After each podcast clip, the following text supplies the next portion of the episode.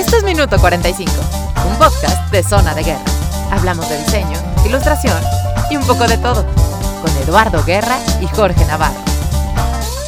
Hola, ¿cómo están todos? Feliz miércoles, feliz momento en el que descarguen, escuchen este podcast. Estamos grabando en la Ciudad de México un 17 de noviembre del 2019. Este minuto 45, perdón que traigo la garganta ahí medio, medio accidentada. Acabo de tener un ataque de risa como hace mucho no lo tenía. Antes de, de empezar a grabar el episodio, entonces ando medio accidentado. En este podcast de diseño gráfico, ilustración y un poco de todo, en el que estamos grabando nuestro episodio 44 a un par de episodios, este y el que sigue, terminar nuestra primera temporada. El penúltimo. El penúltimo. último. Pero no, el último. No, no, el eh, último. Vaya, no se va a acabar. Sí, de esta temporada. Estamos viendo hacia dónde dirigimos este proyecto, hacia dónde evidentemente hay que hacer que tenga un cambio para mejorar. Sí, porque Eh. los fanses Sí, piden video. eso es muy padre, el estar pensando hacia qué otras plataformas podemos brincar eh, y podemos ir evolucionando como propuesta de, pues, de un programa con un contenido muy específico, ¿no?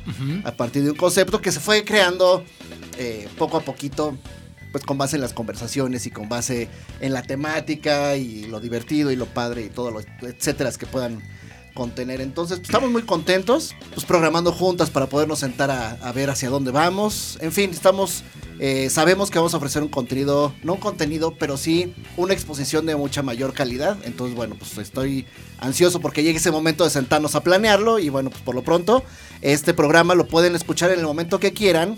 Sale los miércoles, pero ustedes pueden escucharlo eh, miércoles, jueves, viernes, fin de semana, con la familia, los amigos. Lavando trastes. Exacto. en el coche, haciendo la tarea, trabajando. Nuestros amigos de Planeta Gráfico lo escuchan a la hora de, de trabajo. Mandamos un saludo a los Sí, también muchachos de Planeta Gráfico. nuestra amiga Paola, Paola Rodríguez, también comenta que Lo escucha a la hora de trabajar. de trabajar, dice, voy a escuchar mi podcast favorito. Yo siempre lo No puso nombre, entonces yo asumí que era el nuestro.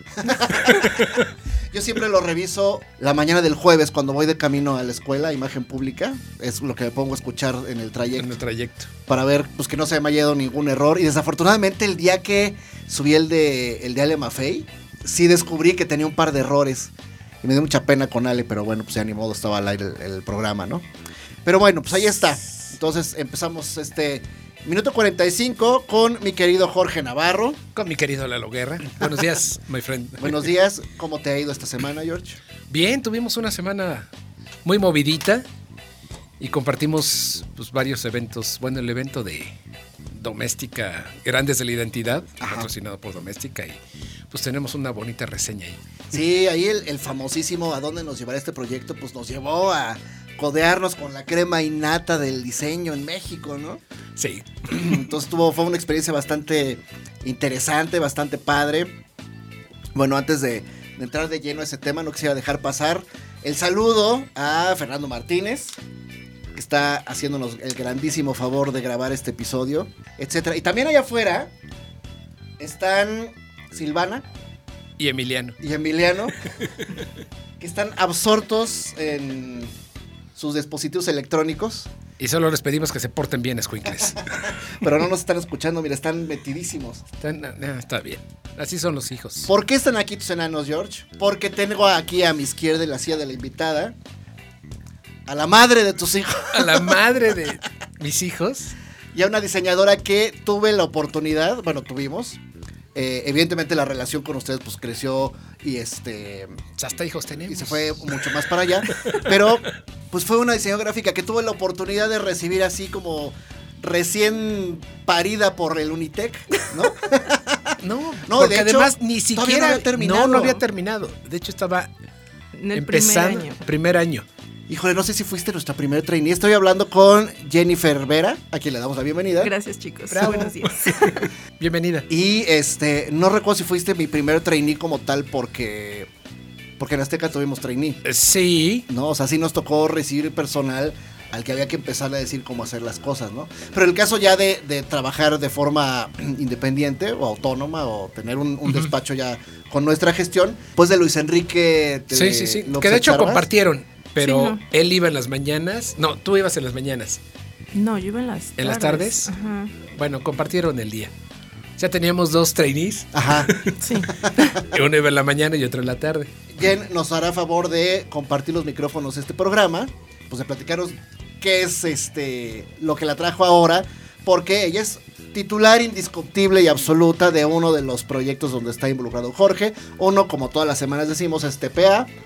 Y el otro es Estampo, del cual el dicho, eh, Jorge dice que es el chofer. Yo soy el mensajero. Entonces tenemos a la directora general de Estampo, eh, pues para que nos platique cómo fue que de repente estar de trainee en la maroma hace A long time ago. Dos- exactamente Como 15 años. unos 15, años, pues hoy es este, directora de su propia empresa, ¿no? Antes que eso, eh, bueno, bienvenida Jen. Antes Gracias. que eso, eh, pues mencionábamos que tuvimos el honor de haber estado in- involucrados en la proyección del primer documental de, eh, bueno, del primer documental porque entiendo que van a ser muchos, ¿no? O va a ser una, sí, pero es el, primer de- paquete, ¿no? Porque es el documental, luego el libro. Ajá, y Creo que van a ser un DVD o descargas digitales, algo así. ajá. Del documental de Los Grandes de la Identidad. que fue en uno de los eventos doméstica en, en el cine Tonalá. El cine Tonalá está ubicado en la colonia Roma, en la Ciudad de México. Es una colonia que está un, pues un tanto más al centro, ¿no? ¿no? No en el centro como tal, pero está muy, muy pegada al Sí, centro. es céntrica. Céntrica, céntrica. Centro de la Ciudad de México. La noche del miércoles, hoy es 17, habrá sido 13. Ay, este. Sí. Creo que fue 13, ¿no? El Sí, miércoles. Ah, sí, miércoles 13, sí. Y bueno, pues estuvimos por ahí, hicimos, eh, entrevistamos a Carlos Lozán, esa entrevista está pendiente para poderla este, sacar al aire. Y estuvimos platicando con un montón de Personalidades. de- personalidades célebres en el área de diseño, Sí. entre otros, pues de repente llega Jorge y saluda ni más ni menos que al maestro Félix Beltrán. Es correcto. ¿Cómo fue tu reencuentro con, con el maestro Félix, George? Tenía más de 20 años de no verlo. Ujú. Y, y les comento lo que platiqué ese. Cuando yo trabajaba en la escuela de diseño en la unidad de posgrado, estoy hablando de 1995, el maestro Félix Beltrán subía, porque el taller de diseño estaba en primer piso de la unidad de posgrado. En la unidad de posgrado había un área de el taller de diseño. Entonces yo estaba ahí, pues ya como encargado.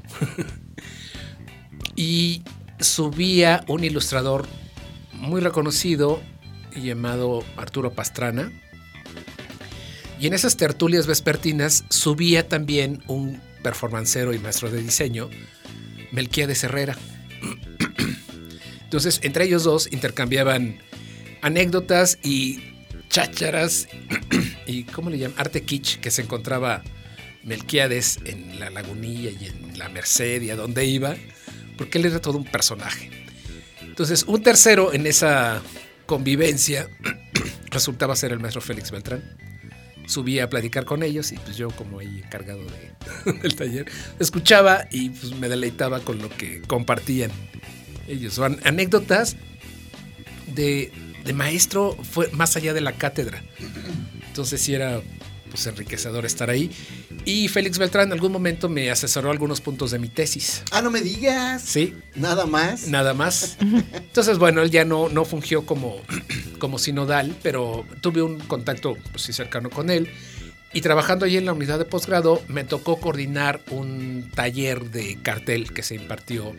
Que ya habías hablado de ese taller. Sí, hace exactamente. episodios, ¿no? Entonces eran un mes, cuatro semanas, una con Germán Montalvo, Rafael López Castro, René Ascuy y. Félix Beltrán.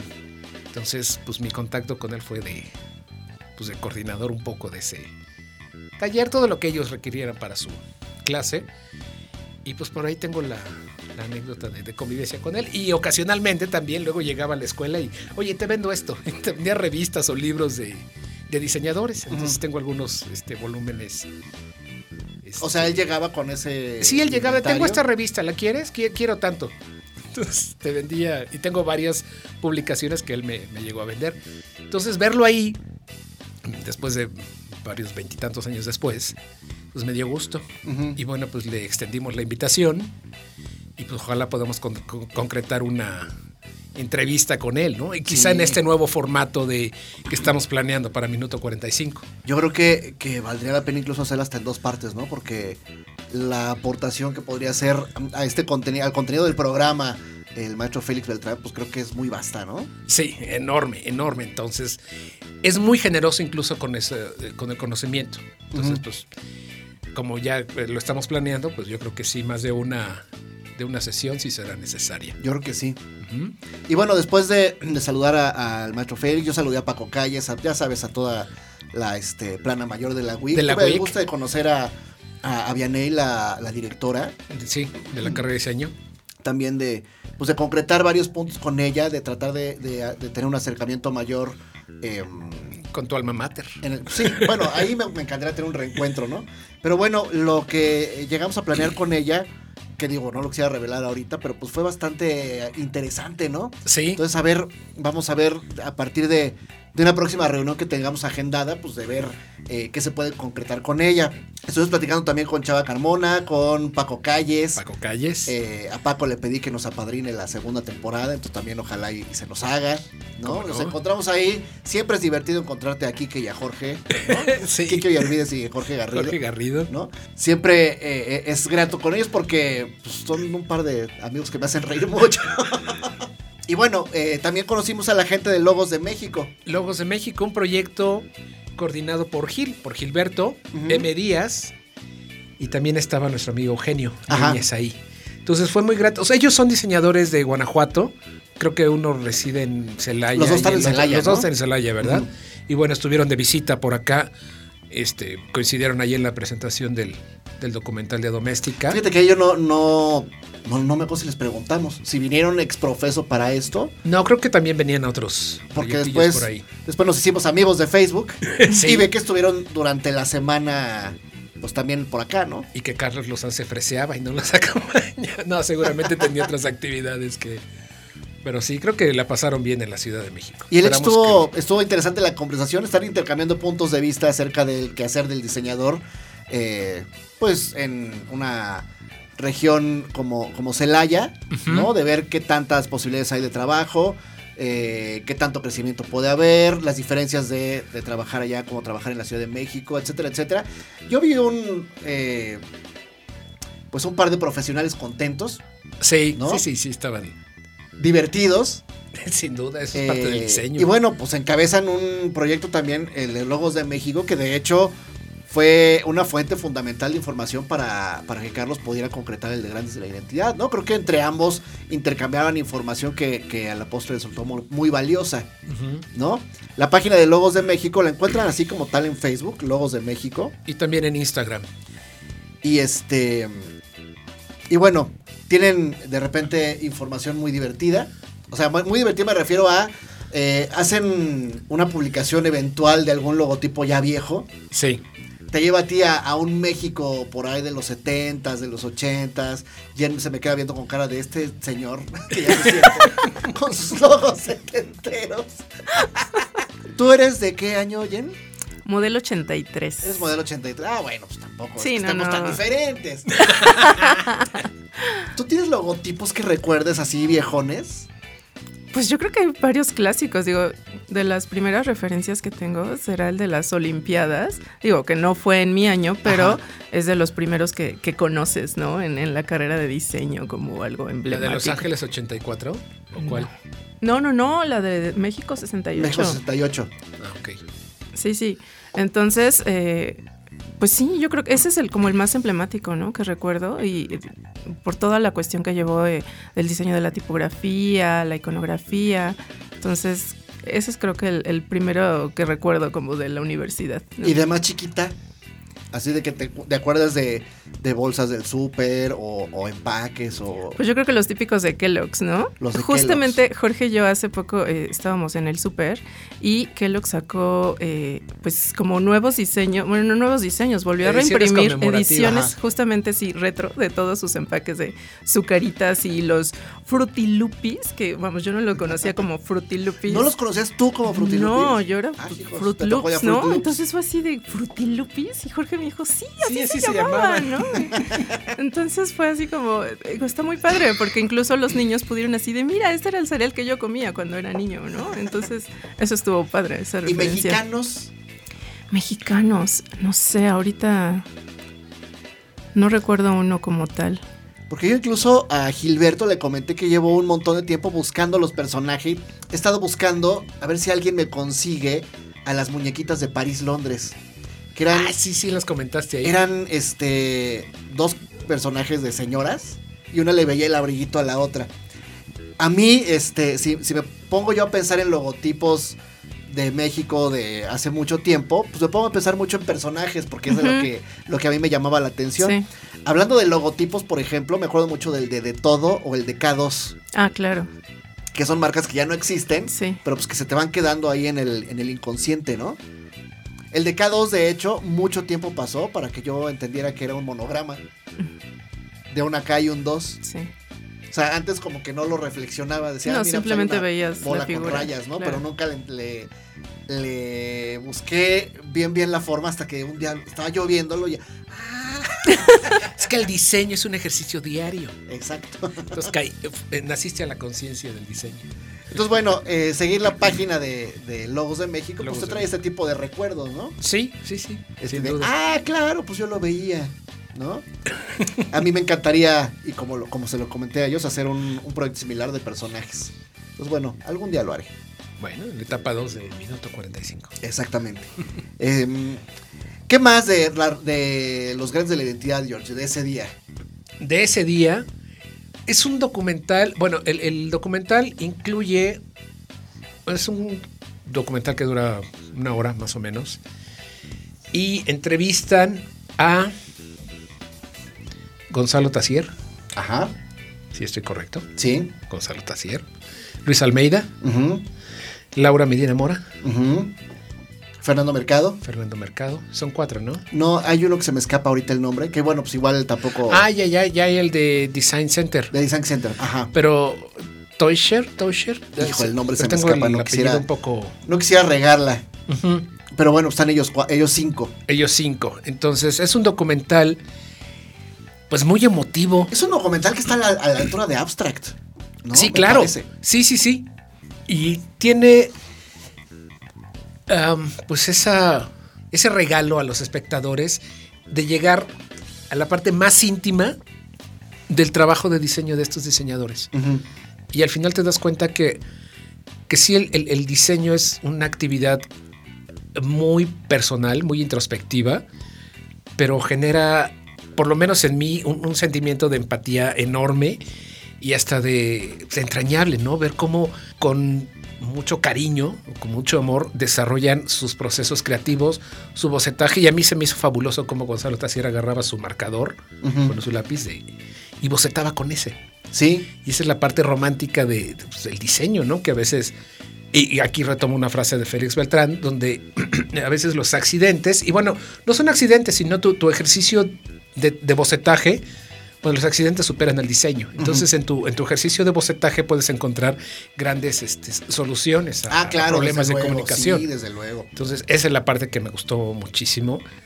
Y bueno, pues ves gente satisfecha, creo. O eso percibes en el documental, ¿no? Sí. Gente, pues comprometida toda su vida con su trabajo y lo único que quieren hacer es seguir trabajando. Porque en realidad, pues eres diseñador porque en eso te convertiste y no puedes dejar de hacer algo que has ejercido toda tu vida. Y que lo has practicado todo el tiempo, ¿no? Todos los días de tu vida, ¿no? Digo, yo estoy ahorita enfrente de, de un par de colegas diseñadores, evidentemente amigos míos, pero, pero en el ejercicio de la profesión, pues coincidimos, ¿no? Eh, yo no sé si ustedes tengan a la mano hacer diseño todos los días. Es decir, tomar un lápiz y hacer algo. Una pluma y hacer algo. Abrir la compu y hacer algo. Por todos los días, pues trato de decir el promedio, porque evidentemente pues hay fines de semana, hay vacaciones, cosas así. Pero pues de repente hay días libres que yo me subo al estudio o me iba a donde tenía la compu cuando vivía en, en- en el departamento que era más chiquito y no tenía un estudio como tal. Y pues me podría yo perder haciendo cosas. Yo no sé si a ustedes les pasa. Pues sí, no te puedes separar de la máquina. Sí. No, de- mira, debo confesarte que nuestros desayunos entre semana, ya después de dejar niños en la escuela, eh, son en el estudio, ¿no? En frente a la compu, ¿no? Estamos los dos en el mismo espacio, estamos este, conversando, intercambiando ideas, este, pero finalmente es, es en la computadora, ¿no? Y, y sí, tenemos muchos proyectos, aunque que, que están como todavía en, en el papel, en, en el bocetaje, en la computadora, pero, pero que no dejan de, de estar ahí, ¿no? O de tenerlos ahí presentes y, y a veces el tener tantos, este, pues no te terminas de, de- de- de- pues sí, de más bien de terminar uno como tal, pero, pero creo que sí es parte del diseñador, ¿no? Esta onda creativa que, que no para en tu cabeza. Por lo menos fue lo que vimos en el documental. ¿no? Porque estamos hablando de gente, hijo de personas que están arriba de sus 65 por lo menos. Sí, exactamente. Eh, digo, para irnos más lejos, mi papá creo que se jubiló por ahí de los sesenta y tantos. 60 y- Ahorita mi papá ya tiene. Mi papá se jubiló en el 93 y ahorita mi papá tiene, hoy 2019, tiene 81 años. Entonces, bueno, pues ahí saquemos cuentas, ¿no? De la edad a la que se jubiló mi papá. Eh, estas este, personalidades que vimos de diseño, pues fácilmente ahorita son mucho más grandes que, que lo que en su momento mi papá se jubiló. Y yo no vi a ninguno diseñando por necesidad. No, ya es un modo de vida, Sí. ¿no? Y que no puedes dejar, definitivamente. Y por alguna razón nos atrapa y nos encanta, ¿no? Sí, exactamente. Muy bien. Pues ahí está la reflexión. Eh, espero que pronto la gente que nos esté escuchando tenga acceso al documental completo. Por ahí, si, si uno sigue Grandes de la Identidad en Facebook y en Instagram, se encuentra con pequeños teasers de- del documental. Eh, entendamos que es el primero de varios. Que viene también un libro y que viene un montón de cosas que, pues, gracias a, Carlos, a Carlos Lozán que encabeza este proyecto, eh, pues se vuelve un material, un material muy valioso para la comunidad de los diseñadores en México, ¿no? Entonces, bueno, pues ojalá esté pronto a disposición de, toda la, la comunidad de- del diseño. Y bueno, antes de entrar a platicar con Jen, no quisiera dejar pasar la mención de que el día 21 de noviembre, 21 de noviembre, que será por ahí del jueves, se conmemora el Día de la Televisión. Y si tengo algún punto de referencia contigo, George, es que nos conocimos en un canal de televisión. En un canal de televisión. Y bueno, el diseño ahí. El diseño gráfico siempre ha existido en la tele. Sí. Desde los rótulos que hacían. ¿Te acuerdas de.? No, no creo que te acuerdes. Pero. Pues, mi, a ver, mi abuela, mi abuela veía el club del hogar. Sí me acuerdo del Club del Hogar. A ver, vamos a poner el contexto. Jorge y yo nos conocimos en un canal de televisión, ya lo hemos platicado. Si no, pueden escuchar el episodio 1 de este podcast y ahí platicamos de cómo fue que se dio esa, el nacimiento de esa relación. Eh, nos conocimos en, eh, en los estudios de TV Azteca, que es una Azteca. televisora mexicana que está al sur de la Ciudad de México. Ahí trabajamos Jorge y yo durante un año y medio. Y Algo bueno, así. a partir de ahí nació la, la amistad y la relación que nos unido durante, pues ya, este, 20 años, ¿no? Este año cumplimos 20 años de ser cuates. 20 años, sí. Y de lo que habla Jorge, a lo que hace Jorge referencia, es de un programa por ahí de alrededor de finales de los 60s, mediados de los 70s. 70, sí. Programa de Telesistema Mexicano, si estoy en lo correcto. Que se llamaba el Club del Hogar. Yo me acuerdo del Club del Hogar en televisión de blanco y negro. Pausa. exactamente. Jen, ¿tú te acuerdas del Club del Hogar? No, lo siento, ni Sí, ahí, idea. sí, ahí sí nos ves con cara de sí, así ¿No ese señor. Madaleno? No. Bueno, haz- ¿cuál es la referencia con el Club del Hogar, George? El Club del Hogar hacía sus anuncios o sus menciones comerciales, pero usaban este, pues unos cuadritos negros, incluso con texto dibujado a mano o ya Ajá. con tipografía parada y para hacer los anuncios. Entonces, esa era parte de los primeros pasos del diseño en televisión. Que si uno los ve ahora, que yo creo que puedes ver algo del Club del Hogar en YouTube, ¿no? Sí, sin duda, sin duda. Si uno los ve ahora, pues puede hacer como el ejercicio de cómo se resolvía a, a nivel tecnología Ajá. en aquel momento de la historia de la televisión, por lo menos hablando de México, qué recursos podían tener para poder hacer una, Un letrero, un anuncio. una comunicación audiovisual con el recurso del gráfico que se viera lo- de la mejor calidad posible, ya que la iba a ver pues, mucha gente, ¿no? O sea, la preocupación ahí estaba. Ahorita, como, como lo vemos, pues nos da risa, ¿no? Porque, Sí, digo, el diseño para televisión ya tuvimos como invitado a José Luis Coyot. Ajá.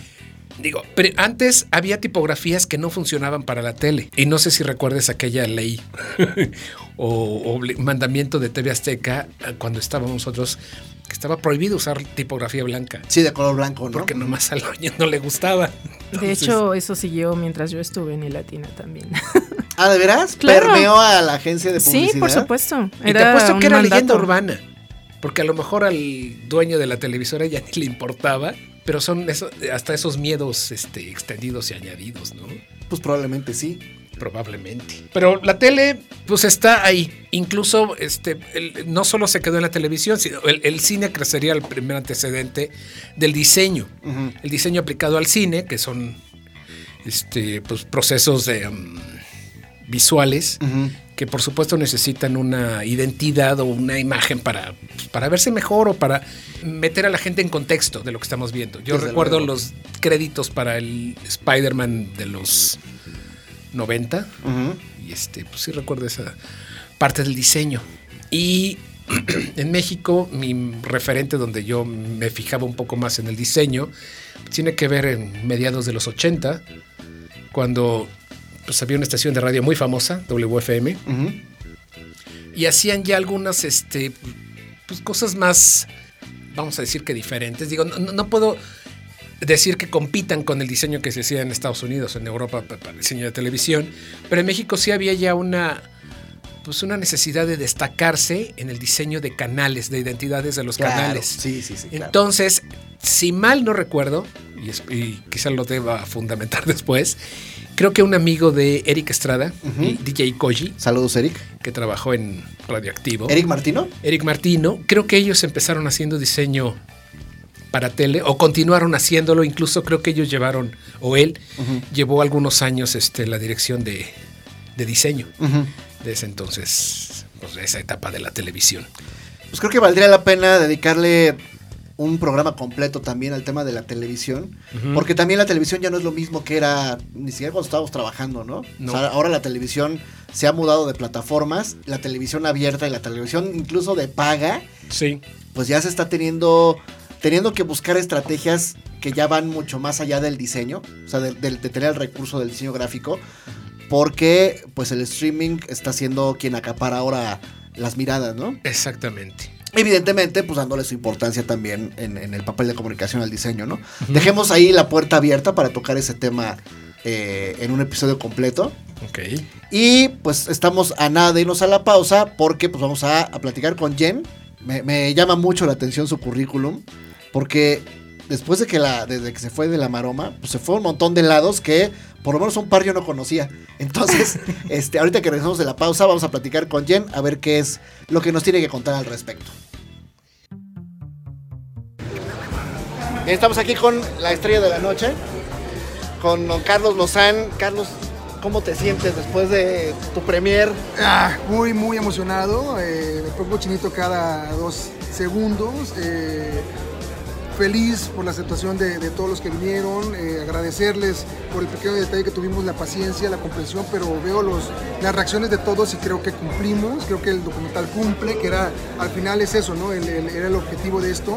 Eh, y pues feliz, ¿qué te puedo decir? Estoy un poquito nervioso todavía, pero, pero agradecerles que hayan venido, agradecerles a todos y, y gracias por el apoyo desde que me invitaron al programa hace ya eh, unos meses atrás, eh, que hablamos de esto que todavía estaba prácticamente como un piloto, hoy ya es una realidad. Sí, así, tiene como unos seis meses, Sí, cinco meses que menos, sí, sí. todavía en, en entrevista en el podcast cuando nos platicabas cómo iba armándose el documental, quién te faltaba y todo esto. claro, Y bueno, ya claro. verlo consolidado en pantalla, este, pues para mí fue un motivo de, de mucho honor que nos hicieras favor de venir a- aquí a la premier. Y sí, es, este, lo comentamos hace rato Jorge y yo, es algo muy emotivo. Eh, creo que para la generación que viene es un material que es invaluable, es como tener una videoteca de Sí. quién hizo qué cosa y Sí, por claro. qué la hizo, ¿no? Para Exacto. las marcas y sobre todo hubo algo muy importante que decía Fernando Mercado que es hacemos este material para hacer negocio. Exacto. Es lo importante, no De hacemos repente dibujo, perdemos ese foco. Hacemos negocio. Y eso creo que en el documental viene muy bien Sí. plasmado. Pues yo feliz, digo, ustedes serán los, los verdugos al final del día. Yo encantado que estén aquí, es un honor para mí. Y bueno, pues eh, esperar a, a- a- a que lo soltemos en streaming y eh, a- vamos a tener más proyecciones, entonces estén pendientes por ahí. Muy bien, pues muchas felicidades. No, hombre, muchas gracias. Gracias a ti. Muy amables. Minuto 45. Y retomemos la segunda mitad de este podcast. Y bueno, pues hoy vamos a hablar con la, en aquel entonces, señorita y niña que yo recuerdo que llegó a la entrevista con su portafolio de trabajos escolares, según me dijo. Pero recuerdo mucho su ilustración de las jirafitas. Entonces a mí me enternece esa parte Pero pues bienvenida, Jen. Y Gracias. me da mucho gusto platicar contigo muchos años después, Muchos años después y frente a micrófonos. frente a micrófonos. Gracias, pues. Así que hagámoslo público. No, gracias chicos. Este, me da gusto estar con ambos otra vez. La verdad es que mi etapa en la maroma fue, aunque corta, este, fue bastante divertida y enriquecedora. Eh, pues sí, tenía poco más de un año de, de haber ingresado a la licenciatura, entonces, pues sí debo confesar que estaba muy verde, ¿no? Pues como todos, ¿no? Sí. Sí, pero, pero la verdad es que fue bastante enriquecedor, ¿no? Mi primer acercamiento al mundo laboral y al mundo real del diseño sí me aportó, me aportó muchísimo y, y bueno, era algo que yo, yo quería hacer desde que inicié, ¿no? Justamente Jorge y yo tenemos esa, pues esa anécdota de, de cómo yo llegué ahí con ustedes, ¿no? Fue, fue a través de una muy buena amiga que, que aún sigue siendo mi amiga. Saludos, Edith. Hola, Eh, Edith. Hola, Edith. Gracias. Ella, ella trabajaba con una amiga de Jorge Con Claudia Hernández Dávila. Y este, pues prácticamente desde que inició la carrera, ¿no? Entonces, bueno, yo la veía y era como mi ídola, ¿no? Entonces, ¿En serio? Pues sí, porque decía, wow, acabas de entrar a la carrera y ya estás trabajando, ¿no? Yo Ajá. quiero hacer lo mismo que tú. Entonces sí le dije, ¿no? Tal cual de, oye, cuando sepas que, que están buscando otro trainee, pues avísame, ¿no? No, sí, sí. Y pues muy pronto este, llegó y me dijo, oye, pues mira, no están buscando ahí donde estoy yo, pero unos amigos de mi jefa sí, ¿no? Así, pues yo voy, ¿no? Ok. ¿no? Entonces me acuerdo que les llamé, si no me equivoco, fuiste tú el que contestó, Lalo. Pues probablemente sí. Entonces ya recuerdo que me dieron la dirección y todo. ¿Ya te dimos la dirección de Plutarco? No, fue, a ahí en. Narvarte. Ok, ok, ok. Sí, yo recuerdo que incluso era de, no tengo idea dónde está eso, pero yo voy, ¿no? Para, para la gente que nos escucha, en esos momentos el, el negocio estaba en el cuarto de azotea de quienes eran mis caseros, la familia Macasaga. Entonces era un negocio que estaba en una casa particular. Estábamos buscando a, a dónde mudarnos y precisamente es a donde se refiere Jen. Sí, ahí fui justamente a la entrevista y conocí a Luce, conocí a Liz, este, y bueno, ahí, eso fue Alicia Enríquez, saludos. Alicia Enríquez. Sí, saludos. Este, bueno, y ahí platicamos, pero recuerdo que ya más bien, eso fue a, a finales del 2003 2003, sí. y me recuerdo que me incorporé ya con ustedes, ya que se habían mudado a Plutarco, Ajá. ya en principios del 2004, ¿no? Ajá. Eso sí ya fue como la, la, la oficina tal cual, este... Y pues fueron unos meses bastante divertidos. Digo, deberían retomar sus encuestas rápidas. Eso me hacía reír muchísimo. Este, sobre cómo se decidían las cosas ahí en, en la maroma, ¿no? Este, pero sí, estuvo muy divertido, chicos. Y, y bueno, creo que a partir de eso, a- aunque fueron como pocos meses, pues nació una bonita amistad que, que bueno, siguió, ¿no? Ah, Ya después de que yo salgo de, de la maroma, pues yo continúo este, estudiando, pero seguí en contacto con ¿Qué Jorge. semestre estabas cuando...? Eran cuatrimestres. Ajá. Yo calculo que era cuando fui con ustedes quizá el tercer cuatrimestre, cuarto cuatrimestre. O sea, o que estabas, este, estabas empezando. Sí, ¿no? sí, sí. O sea, sí. tenías un año, un año y fraccioncita, ¿no? Sí. De estar en, en, pues, en la carrera. ¿Puedo irme un poquito más atrás? ¿Cómo Claro que fue sí. que Jennifer decide estudiar diseño? ¿Por qué fue? Fíjate que eso es curioso. Eh, cuando yo iba en la secundaria, eh, bueno, yo tengo un- una prima eh, más grande que también es diseñadora y estudió en la ENAP. Yo veía eh, todo lo que ella hacía, ¿no? Sus trabajos escolares, la recuerdo estampando playeras en serigrafía, eh, no sé, haciendo toda esta cuestión de que obviamente pues no era computadora, ¿no? Anteriormente era pues todo más este manual. Entonces yo desde ahí la verdad es que me, llamó muchísimo la atención, no, no tenía muy claro qué era el diseño gráfico, pero era algo que definitivamente me gustaba cómo se veía, ¿no?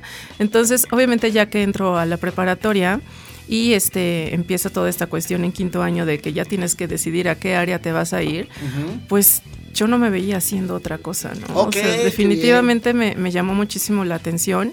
Mi mamá soñaba, saludos mamá, con que yo fuera contadora, ¿no? O administradora. Y era así que, híjole, no, no, yo no, no puedo, ¿no?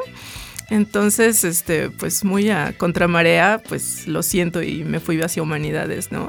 Y la verdad es que, que no, nunca me he arrepentido de esa decisión. Este, estoy convencida que no pude haber hecho otra cosa. y me encantó desde, desde que lo conocí, ¿no? Desde que empecé a tomar todas esas optativas en la preparatoria, este, pues ya, desde ahí fue como el flechazo. Qué buena onda. sí. Y una vez que, que te vas de, de, la maroma, ¿tienes alguna oportunidad de volver a ser trainee o te esperas ya terminar la licenciatura? No, bueno, después de que, de, de que salí de la maroma, eh, entré a trabajar, ese fue como otra, pues sí, no, no tiene nada que ver con el diseño eh, gráfico como tal, pero entré a Bershka, una tienda de ropa. Eh, ahí estuve más o menos como año y medio también de, de la durante la universidad. Uh -huh. Ahí conocí a dos de mis mejores amigas actualmente. Saludos, Moni y Elsa. Uh -huh. Este, después de que salgo de ahí, yo seguía teniendo contacto con Jorge, habíamos asistido a algunos eventos juntos, este, al Cow Parade, en donde él tuvo Parade. oportunidad de, de, pintar sus dos vacas, este, y habíamos salido un par de veces. Entonces, él ya se había independizado, fue cuando creó TPA. Uh -huh y me dijo, oye, pues sabes qué, necesito ayuda, ¿no? Este, ya, ya me independicé, este, necesito a alguien que, que, me venga a ayudar, ¿qué onda, no? ¿Te interesa? Para esto, pues ya era, yo ya estaba casi a punto de salir de la universidad, ¿no? Okay. Ya estábamos hablando, no sé, quizá me faltaban dos cuatrimestres. Sí, sí, ya poquito. Sí, sí, ya nada. Entonces fue así de, no, pues claro que me interesa, ¿no? Ya ahora sí necesito meterme de nuevo a, a diseño. Entonces, este, renuncio a, a Bershka y entro con él a trabajar igual medio tiempo. Y pues así estuvimos como... Dos años, ¿no? Bueno, ¿Menos? no, no menos? menos, porque digo, antes de, poco antes de, de salir de la escuela, eh, me llaman de Fuller. Uh -huh. Eso fue, estuvo sí. padrísimo porque pues no es que yo hubiera metido currículum, ¿no? Eso está bueno, ¿cómo fue? Sí, pues yo tenía eh, subido el, el, el, no sé sé, ¿no? Como mi book y este y tenía el currículum y pues de la nada me, me, llamaron y fue así algo que no me esperaba, ¿no? Y sobre todo cuando apenas vas a salir de la universidad es algo que no te esperas, ¿no? Pues que te no, llamen. No. no. Entonces me llamaron, me dijeron, oye, pues nos interesa tu, tu book, este, ¿quieres venir a una entrevista? Para esto, bueno, pues en, en el tiempo que había estado con Jorge, eh, pues ya habíamos hecho bastantes cosas este, juntos. Un, teníamos un proyecto muy padre, que, que, ese es el que decimos que siempre nos, nos, ha fascinado, que es el de la revista 24 por segundo. Eh. ¿no? sí. sí. ¿no? Entonces, vamos, era, era un proyecto padrísimo y que obviamente, pues, por el nombre, pues también tenía como pues mucha difusión, ¿no? Entonces, pues sí llamaba la atención que tuvieras en tu currículum que estabas haciendo esa Una revista. revista. Exacto, ¿no? ¿no? Y, y, tu nombre estaba en esa revista. Entonces, pues sí, definitivamente fue un proyecto que, que me abrió las puertas, ¿no? Para, para, entrar a Fuller, este, pues sí me hacen, voy, me hacen la propuesta y pues obviamente así de, ¿qué hago? Voy, Jorge, vas, ¿no? Entonces, bueno, eh, entré a Fuller pero eh, a la par seguíamos haciendo este proyectos juntos, ¿no? Yo seguía uh -huh. trabajando en, en, la revista, este teníamos otra revista de, de Yusacel y bueno, después vinieron otras otras revistas que, que teníamos de, de Alas y había otra de sí, Conaf. fue cuando llegó Nacho con uh -huh. todo lo del Ahí fue cuando todo el, el perfil de TPA se fue o sea, eh, gobierno, casi sí. a 100% a lo editorial, ¿no? Exactamente. Sí. parte de gobierno. Sí. Sí, totalmente. Mi, mi, perfil era, era, era 100% editorial. ¿no? ¿Y en Fuller qué hacías? Era editorial también. Catálogos. ¿no? Yo no hacía como tal la parte de catálogo. Estábamos en una en un área donde eh, que era más como de merca uh -huh. y hacíamos eh, pues muchos eh, folletos que eran para que las señoras hicieran sus pedidos, ¿no? Uh -huh. entonces era como un, un material a la par del, del catálogo. Este, pero pues era 100% editorial. ¿no? Claro. Entonces, este, estuve ahí eh, año y medio y pues después de eso también llegó otro ofrecimiento que tampoco yo estaba buscando como tal, uh -huh. pero me llamaron de iLatina. Wow. A sí. ver, nada más una cosa. ¿El de Fuller llegó por OCC? Sí. ¿Y el de iLatina cómo fue que llegó? Porque es que no te lo esperabas tampoco. Pues también por medio de OCC. O sea, OCC funciona. Sí, a menos a mí sí me ha a funcionado. Ver, vamos a poner contexto, ¿cómo uh -huh. es esa plataforma? Pues es una plataforma en la que tú subes eh, tu perfil, este, subes eh, tu book, tu currículum como tal, y obviamente hay mucha gente de recursos humanos que por medio de la plataforma buscan esta gente que, que necesitan. ¿Cuál será la diferencia porque vaya, pues yo no, digo, sí la ubico, pero pues yo no sé si todo el auditorio la, la, ubique. La diferencia entre Behance y. Se me escapa la otra. Mm. Y este, LinkedIn. Bueno, o, o Behance- LinkedIn será algo que ya está más fuerte que OCC. Sí, yo creo que ya migró, ¿no? LinkedIn ya- es, yo creo que esa nueva plataforma en la que los reclutadores buscan a estos perfiles, ¿no? Es mucho más completo que, que lo que te puede ofrecer OCC. Y Behance lo veo más como la plataforma para creativos, ¿no? Para usuarios de Adobe, Adobe. Sí, porque ahí es, es gráfico tal cual, ¿no? Ahí lo que vende es, es, pues sí, todo tu trabajo y ya la parte, realmente ahí no ves tanto la, la parte de he trabajado en tal y mis habilidades, ¿no? Como más este formal de un currículum. Ok. Entonces, este, bueno, es que me llaman entonces para, para I Latina y pues yo no tenía ni idea ni qué era en ese entonces, ¿no? Bueno, y Latina, no lo Sí. hemos dicho, era, era la- el despacho de diseño de Grupo Salinas, Bueno, es actualmente, solo que, la agencia más bien. ajá, ahora se, se llama Agencia I, ¿no? ¿Pero es agencia de diseño o agencia de publicidad? De publicidad. Era de publicidad. Sí, es de publicidad. Este, me llaman, mi, mi jefe, Horacio Pineda, saludos. eh, él estaba encargado de un equipo eh, que, que se dedicaba a la parte editorial, ¿no? Entonces, pues bueno, ah, era, era ahí, mi, eh, mi el perfil. el. Exactamente, ¿no? Entonces él se dedicaba a muchos de los artículos que salían en las eh, principales revistas del grupo, Ajá. ¿no? Que, que tenían que ver pues con toda la empresa, con todo Grupo Salinas. Entonces, pues me habla, obviamente el mundo de agencia de publicidad era algo totalmente ajeno a mí, Ajá. ¿no? Pero se veía increíble, ¿no? Y era así de Sí, wow, sí, al sí, principio uno entra a agencia de publicidad y dices, wow, sí. entré al medio. Sí, sí, sí, sí, sí.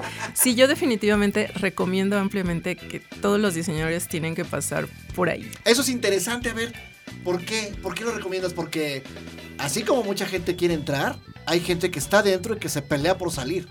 Sí, digo, es que a todos les va diferente, ¿no? Pero, pero yo lo veo en, en mi experiencia, es el lugar que más me ha dejado aprendizaje, ¿no? Digo, estuve siete años ahí, tampoco fue cualquier cosa, pero definitivamente no cambiaría esa experiencia por nada. Es donde, pues quizás sí más a fregadazos, pero aprendes muchísimo, ¿no? Tuve la oportunidad de, de- de tener muy buenos compañeros este, y jefes de los cuales aprendí, aprendí mucho, ¿no? O sea, yo llegué literal en ceros, ¿no? O sea, escuchaba en, en las juntas creativas, ¿no?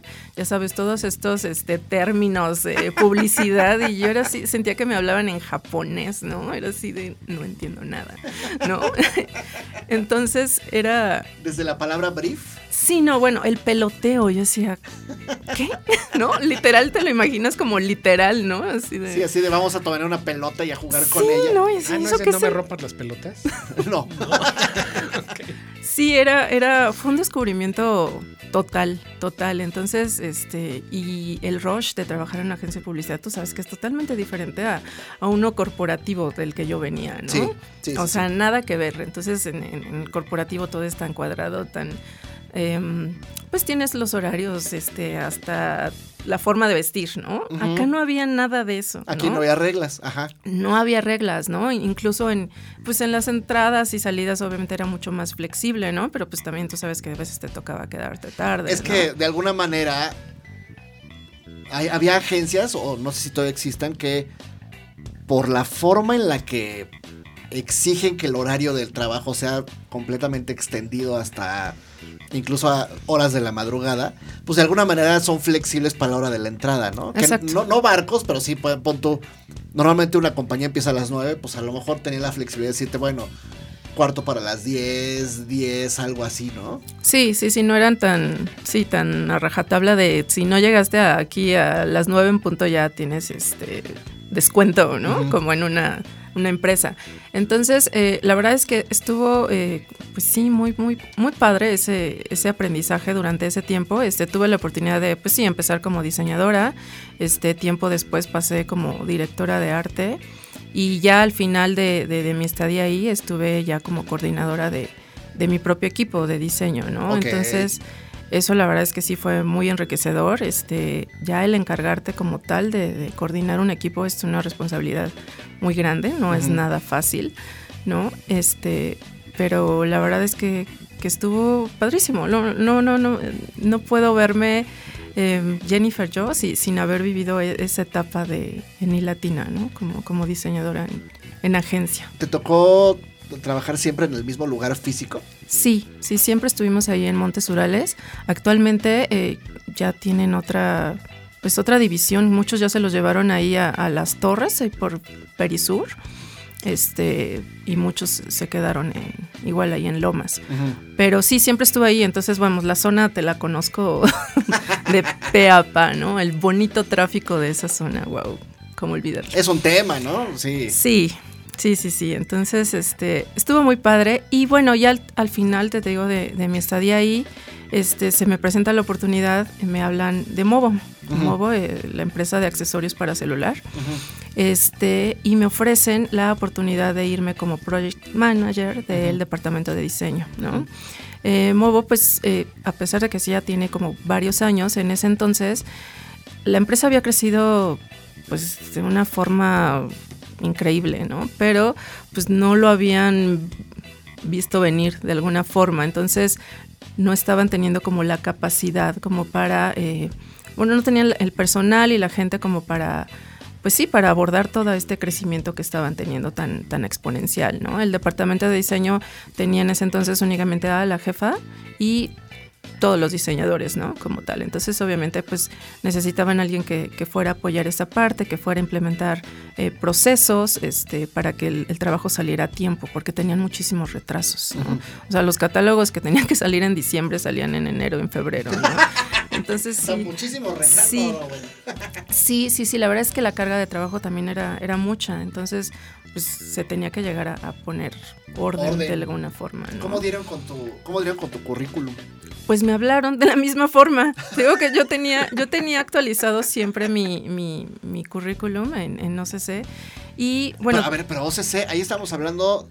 Y Latina, ¿cuándo te, ¿cuándo te fuiste? ¿Qué año fue?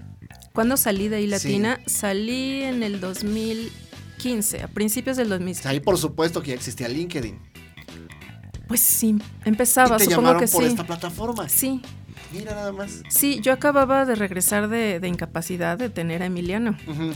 Este, y me fui al mes de haber regresado de, de, de, esa incapacidad, ¿no? Digo, yo re, regresas de, después de nuevo bebé, ¿no? Y nuevo comienzo y estás y así la torta de... bajo el brazo. Sí, sí, la verdad es que sí lo vemos como, bueno. como una torta bajo el brazo, ¿no? Fue así de, bueno, ya estuvo, ha estado muy padre estos siete años en Ilatina, pero que sigue, ¿no? Uh -huh. Obviamente ya no había el siguiente puesto, porque el siguiente puesto, pues, éramos varios coordinadores de, de equipo. El siguiente puesto nada más había uno, ¿no? Uh -huh. Entonces era de, no, pues ya aquí ya no hay para dónde, ¿no? Que sigue, uh -huh. ¿no? Entonces, pues se presenta esa oportunidad y por supuesto dije, sí, claro, me voy, ¿no? Este, ahí mismo, en, en Palmas, a unas cuadras de, de ¿Ah, donde ¿de estaba, entonces, bueno, así de, ah, ¿qué más da un cambio a unas cuadras, no? Entonces, pues me aventé, igual con temor y todo, porque era una responsabilidad obviamente mucho más grande. Uh -huh. Pero, pero también estuvo muy enriquecedor. Este, tú sabes que, que, ahora sí que aprendes a veces a fregadazos, pero, pero es lo que más te deja, ¿no? Sí, desde luego. Ahí tuve la oportunidad de que este, tomar un, un diplomado en la UNAM, este, justamente para Project Manager. ¿no? Ok, ese fue el que dice acá, ¿no? Project Manager. ¿Por qué? Estoy obviando una parte también muy importante que encontré en tu perfil en LinkedIn, uh -huh. que es un montón de, de, diplomados, estudios, tienes tu maestría, etcétera, que antes de que nos fuéramos quisiera tocar el tema, pero no claro te quiero sí. interrumpir de lo que estás diciendo. Sí, eh, sí, previo a eso mm, hubo algunos diplomados este, en, en ILATINA, igual de administración de proyectos y esta cuestión que obviamente... ¿Qué? ¿Administrarte? En administrarte, creo que ya no existe como tal, pero... Sí, creo que ya no. No, no. No, porque no. Javier García, que estuve hace unos, estuvo, perdón, hace unos cuatro programas, este, mencionó administrarte y recordé que existía y me metí a buscarlo y ya no lo encontré. Sí, ya no. Algo sí, pasó no. ahí porque pues eran muy atractivos sus, sus cursos. Sí. sí. Incluso lograron este, entrar a varias empresas para capacitar al personal. Sí, sí, pero no, no, no sé qué pasó, la verdad, en, en el camino no sé, no sé qué ocurrió con ellos, pero, pero sí tenían un, pues sí, no, no, nos dieron ese, ese diplomado a, a los coordinadores no a todos, lo cual fue sí se agradece. y este me lo gané. Sí, me lo gané. Este y pues sí que con, con, base en ello pues obviamente fuimos este pues preparándonos, ¿no? Uh -huh. Entonces ya después, obviamente ya al entrar a Movo, pues requería aún más capacitación, ¿no? El, el- el trabajo lo, lo necesitaba. Entonces entro a este diplomado de Project Manager, de Administración de Proyectos como tal, y este, obviamente pues para seguir llevando como este, pues todo este proyecto que existía de, de reestructurar el, el departamento de diseño, ¿no? La verdad es que estuvo, estuvo muy padre, me encantaba ese trabajo. Em, pues desafortunadamente no siempre vas a tener las mismas ideas, ¿no? Con, con tu jefe. Ok. Es, es difícil. Hubo Tus- diferencias creativas. Sí, porque pues tú vienes con, con otras ideas, vienes del trabajo de agencia, que te Ajá. digo que es, es una cosa, pues sí, más libre y, y que quieres experimentar y quieres hacer, y la gente que está en empresa, pues a veces es muy cerrada o tiene miedo a los cambios y no quiere aventarse a, a hacer esas cosas, ¿no? Entonces, pues era un poco frustrante porque a ti te llevaron para implementar y hacer todos estos cambios que se necesitaban y de repente no te Y dejaban. desafortunadamente no cedían. Exactamente, Ok. ¿no? Entonces no te dejaban y entonces, y entonces ¿cómo quieres que lo haga, no? Entonces estuve ahí igual casi año y medio. Eh, al, al final de, de mi estadía ahí, pues ya los tiempos eran, te estoy hablando que tenía un Emiliano de menos de un año. ¿no? Entonces lo- los tiempos estaban muy, muy, muy, muy matados. Este, tenía que dejarlo a las 7 de la mañana en la guardería, porque yo entraba a las 8, ¿no? Ahí sí tenías que cumplir. Ah, claro, no, y ahí era así de 8 antes de las 8 porque checabas, ¿no? Y si no, bueno, aparte de que ya te veían horrible. Y, y, pues mi salida pues era onda, pues, la oficial de la empresa eran a, a las 6, ¿no? Pero pues yo no salía a las 6. La realidad es que todo el mundo se iba, incluso mi jefa, ¿no? Y yo me quedaba a las 9 de la noche al menos, ¿no? Ok. ¿Era por alguna razón de exigencia laboral? La carga de trabajo La era... carga de trabajo. demasiada, demasiada. O sea, Ajá. yo me tenía que... El, el proceso de trabajo en Movo estaba padre porque te digo que tenías que tener comunicación con China. Todos lo- los procesos este, ahí pues se hacían con, por medio de la fábrica de China, ¿no? Entonces, obviamente la diferencia de horarios hacía que todo lo que tú enviaras hoy de comentarios, este, archivos, eh, aprobaciones, etcétera, pues las veías hasta el día siguiente, ¿no? Entonces sí tenías que, no podías perder tiempo, digamos, ¿no? Porque pues esas, esas 24 horas, este, pues podían hacer la diferencia entre que un producto saliera o no a tiempo. Híjole. Entonces, la carga de trabajo, pues sí era mucha porque pues yo tenía que encargarme de, o sea, a la par de proyectos te puedo decir que, no sé, había haciéndose entre empaques, este, productos y adicional todos los... eh, todos los proyectos que había editoriales, este, todo lo que tenía que ver con POP o merchandising de las tiendas, eh, todo lo que tenía que, que hacerse, pues tenía que pasar por mí. Entonces tenía que generar ODTs de absolutamente todo eso. O sea, era mucha chamba administrativa. además de la Muchísima, muchísima, sí. Realmente yo no podía dedicarme a la parte creativa, ¿no? Híjole. O sea, eso, eso era un poco más así como de, híjole, pues sí, por aquí, muévele tantito acá, pero Ajá. yo estaba de lleno en la parte administrativa. Me comía, ¿no? Entonces, y a la par estar entrevistando gente. eh, ahí tuve la oportunidad de estar más de lleno en, en la creación de perfiles, ¿no? Este, como mm, ver realmente qué es lo que se necesitaba.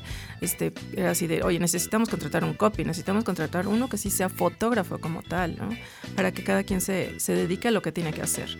Entonces, eh, pues ya al final, te digo, eh, los tiempos ya estaban muy, muy, muy este, matados. Este, digo, entraba a 8 de la mañana, salía a 9 de la noche, llegaba a la casa a 10 de la noche. Entonces, pues ya mis hijos No, no, no. los veía. Estaba muy castigado. Muy castigado, ¿no? Teníamos, tuvimos que contratar este, una nana que, que tuviera que ver a los niños mientras Jorge trabajaba en la tarde. Este, pero pues ya los niños vivían así, ¿no? Entonces, Esa vorágine de chamba es lo que te hace decidir, bueno, pues es que primero necesito estar con mi familia Sí. y estar bien físicamente con ellos este, para poder rendir mucho más. Me imagino. Sí, no, totalmente, porque pues, de hecho la relación de pareja también iba en picada, ¿no? La, la relación con mis hijos, entonces era un caos de, híjole, ¿esto realmente está valiendo la pena? ¿No? O sea, me encantaba mi trabajo, pero sí llega un punto en el que como mujer, mamá diseñadora, sí tienes que tomar esas decisiones, ¿no? Claro. Desafortunadamente no, pues sí sigue habiendo diferencias en, en el mundo laboral, ¿no? Con hombres y mujeres y y pues sí, nos, nos obliga muchas veces a, a, esas cosas, ¿no? Pero de alguna manera, como dices tú, te obliga o te, te empujó sí. a lo que hoy es, es tu compañía, ¿no? Que es Estampo. sí. Cuéntame de Estampo antes de que se nos acabe el tiempo. Bueno, pues eh, Estampo surge hace tres años. Eh, es casi como, pues no un accidente, surge pero surge de forma pues no planeada como tal, ¿no? Yo al, al, salir de Movo es, bueno, de ahora qué voy a hacer, ¿no? O sea, yo no quiero dejar el diseño, me encanta hacer diseño, pero no quiero volver a estar tras de un eh, escritorio y con horarios y lejos de mi familia, ¿no? Entonces, eh, pues siempre me ha gustado, soy como muy cositas, como le dicen, ¿no? Entonces... Eh, pues siempre en las fiestas de cumpleaños de mis hijos me ponía a hacer mil cosas y la decoración. Ah, me consta, me sí, consta, sí, sí, sí, Entonces empiezo a hacer eso. Mis amigas, de familia, empieza a ver de, ay, qué padre, hazme eso, a mí también, ¿no? Entonces, pues empiezo a hacerlo y es donde surge el, bueno, ¿y por qué no hacer de esto un negocio, ¿no? Okay. Entonces, eh, obviamente yo había renunciado, no tenía mucho dinero. Eh, entonces digo, bueno, ¿qué voy a hacer con ese poco dinero? Empecé a tomar cursos, ¿no? Entonces empecé a tomar cursos, este, conocimos un, un plotter que hacía unas maravillas, Jorge me, me, regaló mi primer plotter y a raíz de eso, este, pues empiezo a tomar capacitación para utilizar la máquina, a ver qué más se puede hacer, ¿no? Entonces, pues a raíz de eso es que, es que surge, surge este, lo, los inicios de Estampo, ¿no? Obviamente ya después de, de, de, estos años, pues es que ha crecido y, y, que tenemos como nuevos proyectos para, para implementar y que se han detectado nuevas oportunidades, ¿no? Pero eh, a raíz de eso es, es, que surge, ¿no? Después de eso, pues yo también tenía la espinita de la maestría. Uh -huh. Entonces, yo nunca me estoy quieta, ese es... ¿Eso veo? Sí, sí, sí eso es, no sé. No pueden sé si asomarse es un al problema, LinkedIn de ¿no? Jennifer y pueden encontrar un montón de, de este de temas de capacitación, ¿no? Sí, entonces era así de, bueno, yo quería hacer esto desde que estaba trabajando, pero obviamente pues no me iban a permitir hacerlo, ¿no? Entonces ahí conocí la MADIC. La MADIC es una maestría eh, en diseño de información y comunicación de la UAM Coajimalpa. Eh, ubico luego, luego, este, bueno, cuando es este, la siguiente apertura para, para, inscribirse y todo eso. Había un proceso pues bastante largo este, para, para entrar, ¿no? Una serie de exámenes, como sí, un poco rigurosos, porque pues no había muchos lugares. Y es una maestría que tenía una beca de CONACIT. Uh -huh. Entonces, eh, pues obviamente al conocer como la oferta que tenía la maestría es, es muy particular, es una maestría interdisciplinaria uh -huh. que conjuga a diseñadores, eh, comunicólogos y eh, ingenieros en, en, sistemas, ¿no? Uh -huh. Entonces todos los proyectos que salen de la maestría pues tienen esta característica, ¿no? De, de ser multidisciplinarios y todos casi enfocados en, en resolver una problemática social, uh -huh. ¿no? De alguna forma. Entonces, bueno, hago todo el proceso, eh, me quedo. y fue así de, Jorge, me quedé, ¿no? Así de, de, voy a necesitar ayuda, porque obviamente es una maestría presencial, ¿no? Entonces, pues eso iba a requerir que también yo me ausentara sí. este cierto tiempo, ¿no? Entonces, bueno, pues se dio, nos acomodamos, este ya está por terminar. Digo, desafortunadamente por la huelga que, que, ocurrió en la UAM a principios de año, pues esto ya se, se alargó un poco, pero ya está por, por terminar. Estamos en el, en el, último proceso. Estamos haciendo un proyecto muy interesante eh, que trata sobre cómo desarrollar las habilidades de pensamiento crítico en los niños. Ok, qué padre. Digo, tú como papá me entenderás, eh, actualmente los niños... Eh, digo, es algo que no podemos separar este, los niños de, de, de, cómo están tan involucrados con la tecnología y todas sí, estas cuestiones ya nacieron digitales. Con eso. Ajá. Sí, por supuesto. Entonces, ¿qué puedes hacer tú para que no puedes filtrar absolutamente todo lo que ellos ven, ¿no? Pero de qué forma tú puedes darle las herramientas para que ellos sí puedan hacer ese filtro, ¿no? Para que ellos tomen la decisión, ¿a eso te refieres? Sí, para que ellos a través del el pensamiento crítico, que es un proceso en el que todos hacemos de mayor o menor grado, uh -huh. que puedas analizar y evaluar y tomar decisiones con base en, en, la información que estás recibiendo día a día, ¿no? Y te hablo de, de, información que tú ves en la televisión, en el radio, en las revistas que lees, en absolutamente todo lo que tú recibes, tú haces ese proceso, ¿no? Inconscientemente sobre si le creo no le creo, esto no es real, ¿no? Entonces, bueno, en los niños obviamente pues es un proceso que apenas empieza a desarrollar. Está buenísimo. Sí, es muy interesante, ¿no? Eh, dos de, de- de los integrantes de- del equipo somos papás, entonces eh, teníamos esa inquietud de hacer un, un proyecto para niños. Ajá. Entonces empezamos a hacer este sondeos en escuelas aledañas ahí a la UAM y cu- escuelas públicas y privadas, ¿no? Entonces empezamos a, a ver de, bueno, ¿qué, qué de- qué problemática podemos detectar en, en estos niños? Bueno, pues que sí, obviamente todos están demasiado metidos en, en las cuestiones este, En Los digitales dispositivos, ¿no? dispositivos y sobre todo YouTube, ¿no? YouTube a pesar de tener algunos eh, candados de seguridad para pues para ciertos contenidos, también es cierto que pues no es infalible, ¿no? No sé si hayas escuchado tú sobre el caso de Elsa Gate. Es un caso que surgió hace pues ya un par de años, eh, donde pues gente eh, utilizó los muñecos animados o hizo animaciones nuevas con estos personajes, pero pues tenían contenidos sexuales. Entonces, obviamente, pues la plataforma pues no detectaba como tal que tenía, que era ese Ok. doble contenido, ¿no? Y muchos de los niños pues lo pudieron ver.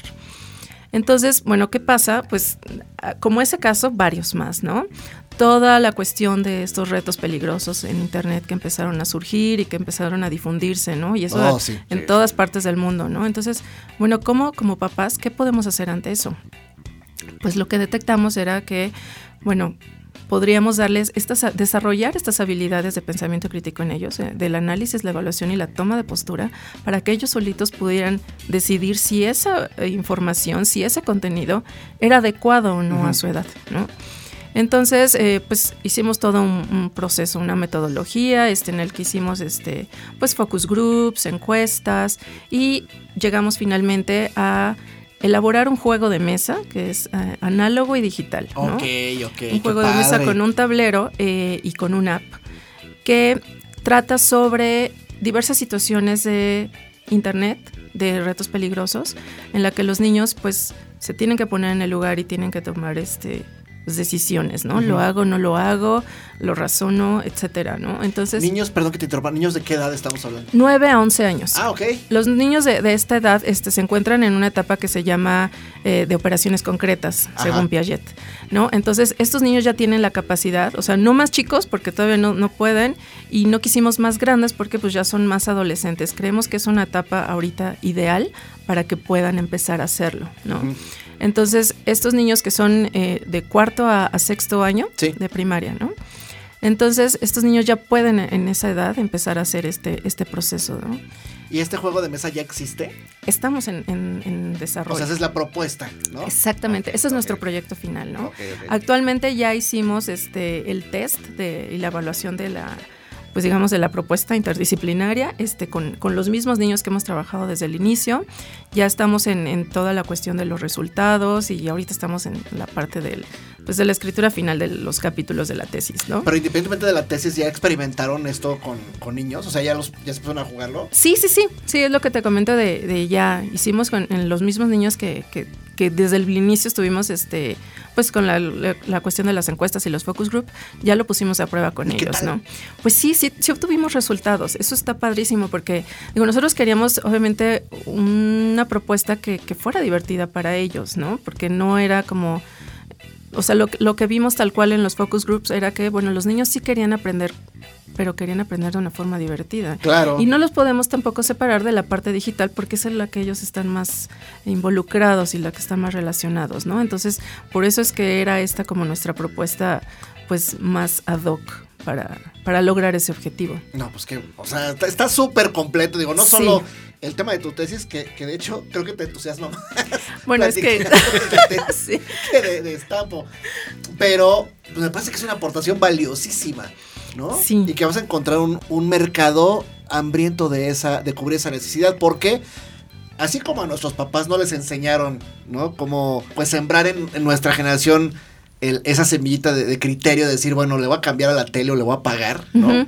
Eh, pues nuestra generación de papás pues tiene esa ese encuentro con la tecnología que muchas veces pues no lo puedes frenar. Exactamente. ¿no? Entonces creo que es una necesidad que es urgente atender y me parece muy valioso que tú junto a un grupo de personas pues estén tratando de, de encontrar vías de, o alternativas para meterle freno a eso, ¿no? Exactamente, sí, sí, sí, la verdad es que sí nos ha apasionado muchísimo, este, se nota. Eh, Sí. y este, y pues nada, digo, eh, ahorita queda como, como ese proyecto, ojalá alguno de nosotros este, después pueda continuar Ok, con él, ok, ok, ok. pero Vamos sí, a comprar los derechos. Sí, Vaya, me imagino que están en proceso de, ¿no? sí. George, el tiempo se nos va encima. Tienes a Jennifer para entrevistarla. Yo no sé si alguna vez te imaginabas que ibas a entrevistar a tu esposa. Pero, pues, tienes el micrófono en- enfrente para preguntarle algo. No le voy a preguntar nada porque he sido testigo de su desarrollo y estoy muy contento y complacido de que sea mi compañera de vida y de trabajo y de desayunos y de... Pero no me queda más que felicitarle y darle las gracias por la familia que tenemos. Esos dos latosos que están allá afuera. Que, que no, que no los veo. Pero sí, jamás me lo hubiera imaginado esta situación, pero es para mí es un regalo. Así que públicamente digo gracias. Gracias a ti también. Muy bien, Jen. ¿Has escuchado este programa con anterioridad? Sí, Ok. ¿Sabes cuál es la pregunta de cierre? Si no la sabes, te la voy a recordar. Este programa se llama Minuto 45 porque es una reflexión al momento de cumplir 45 años y el paralelismo con un juego de fútbol. ¿Tú estás en qué minuto de tu primer tiempo? En el 36. sí, ¿Estás por termi- ¿Te gusta el fútbol? no, Ya, a mí tampoco ya me gusta. Pero bueno, pero sabes que al medio tiempo es a los 45. Que hay Sí. que pegarle a la pelota. Ok, sí. ¿cómo te fue en tu primer tiempo y qué esperas este para ese segundo tiempo? Wow, em, el primer tiempo ha sido muy enriquecedor. mucho golpe, mucha caída, pero también mucho aprendizaje. Y que espero para el que sigue, consolidar todo, todo ese aprendizaje que, he tenido de esta primera parte y, y pues nada, llevar a cabo todos esos proyectos que tenemos ahí, ¿no? Y justamente pues en beneficio de nuestra familia y, y de seguir haciendo lo que más nos gusta, que es el diseño. Y no solo en beneficio de tu familia, sino con lo que acabas de platicar y ahorita para cerrar lo de- del proyecto, pues en beneficio de muchas personas, ¿no? Sí, estaría increíble que, que pudiera llegar mucho más, Entonces, mucho bueno, más lejos. pues te agradezco muchísimo. Digo, Gracias. esta vez, eh, pues esa hora que te robo a Jorge, la, la compartiste con toda la familia. Sí. Les agradezco mucho a los enanos que están acá afuera porque les robé a sus papás una hora. Em, gracias por, pues, por tantos años de conservar la relación, ¿no? De ser amigos. Eh, fue, así- fue un gusto eh, como trabajar al principio, ¿no? O sea, que tu primer encuentro con la vida profesional fuera pues, un cuartito de azotea. Sí. ¿no? Que yo no sé si cuando llegaste a ese cuartito de azotea y tenías la comparación de que tu amiga había entrado a otro lugar, ¿cuál, cuál fue tu sensación? Pero por alguna razón te fuiste con nosotros, o sea, decidiste hacerlo y aventártelo, ¿no? Ya Sí. no en el cuartito de azotea, pero pues era una oficina, si bien la instalación era muy bonita, pues era muy precaria, ¿no? Porque también estábamos nosotros aprendiendo a emprender. Siempre, sí. Exacto. Entonces, que hayas eh, tomado la decisión de, de echarte eh, el paquete con esa aventura, pues para mí es algo muy valioso que eh, pues me siento contento de agradecértelo a tantos años de haberlo pasado, ¿no? Gracias. Eh, George, ¿tendrás algo más que agregar en este cierre del episodio 44? Pues no, estamos pues sí cercanos a nuestra primer cierre de temporada y bueno, eh, creo que nuestras invitadas, nuestros invitados, pues gracias a ellos por habernos permitido llegar al número 44 y bueno, especialmente a Jen por, por estar en esta vida y en este boceto de vida. Muy bien. Pues rápido antes de cerrar, nuestra amiga Paola Rodríguez nos eh, hizo la mención de que la próxima semana, el 23 y el 24 de noviembre, de 9 a 6, eh, estará la charla Hablemos de Letras Munac. en el MUNAC, es eh, la Muestra Nacional de Arte y Caligrafía 2019. La charla Hablemos de Letras que contará con Armando Pineda, Iván Sánchez, Jesús Partida, Mónica Munguía, Rebeca Naya y dos amigos de este podcast que son José Luis Coyotl e Iván Jiménez. Eh, esto es en el Auditorio Miguel León Portilla en el Museo Nacional de la Acuarela. En Coyoacán, en la Ciudad de México, al sur. Para que pu- puedan encontrar mayores informes, pueden buscar a Paola Rodríguez en- o pueden preguntarle también a Escriptoria para bueno, pues que les den toda la información pertinente para que puedan ustedes ser testigos de esta conversación. Y bueno, pues mandarle un saludo a Paola, eh, pues ahí está la información, ¿no? Así es. Por lo pronto, querido George, ¿algo más que tengas que comentarnos? ¿Todo No, bien? Pues gracias por este emotivo episodio. Familiar. Pues bueno, me encantó que lo pudiéramos compartir. Carlos nos saluda desde el otro lado de la cabina. Estamos terminando, Charlie, pero bueno. Hola. Le damos un, un caluroso saludo. Y bueno, pues por lo pronto agradecerte a ti que escuchas este podcast, que eh, te tomas el tiempo para descargarlo, para pues para poder Comentarlo, aportar, para comentar, también, sí. ¿no? Para comentar, esos comentarios son este siempre bien recibidos. Ajá. eh, para compartir el contenido, para suger- las sugerencias que nos puedan hacer de, de contenido también son bienvenidas. Darle las gracias por eso. Y bueno, invitarlos al cierre de nuestra primera temporada, que será la siguiente semana, en el episodio 45 de este Minuto 45, donde hacemos que, George. Hablamos de diseño, ilustración y un poco de todo. Pues muy bien, entonces esperemos que, que llegue ese episodio. Escuchen este y todos los demás. Y por lo pronto, vámonos a descansar. Gracias y hasta luego. Hasta luego. Bye. Bye.